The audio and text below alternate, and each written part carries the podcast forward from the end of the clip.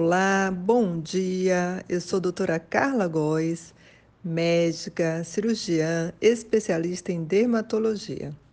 E estou aqui abrindo um novo espaço para nós conversarmos. Quero dar as boas-vindas ao podcast e vocês vão ter muita informação. Aguardem, sejam muito bem-vindos. Grande beijo! Como usar o filtro solar adequadamente?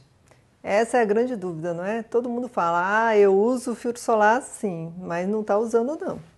Porque chega aqui, a gente bate o olho e sabe que não está usando corretamente, não é verdade? Por quê?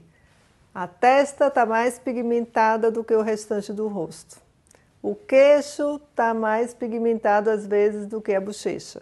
Então, significa que está passando o filtro solar só quando acorda. Por quê?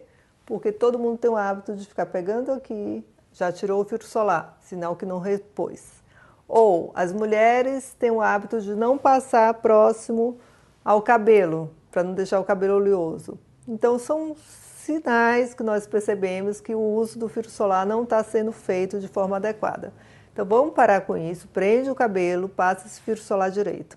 Então, acordou, lava o rosto adequadamente, prende o cabelo, passa o fio solar na testa inteira, rosto, pescoço.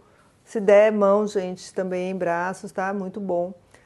De manhã faz completo, tá? Aí saiu, ok, vai trabalhar, leva seu fio solar. Pode ser como você vai levar esse fio solar?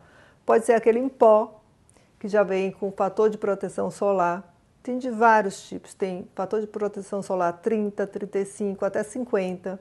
Então você vai repondo ao longo do dia para as mulheres. Para o homem, tem uma necessária com fio solar dentro,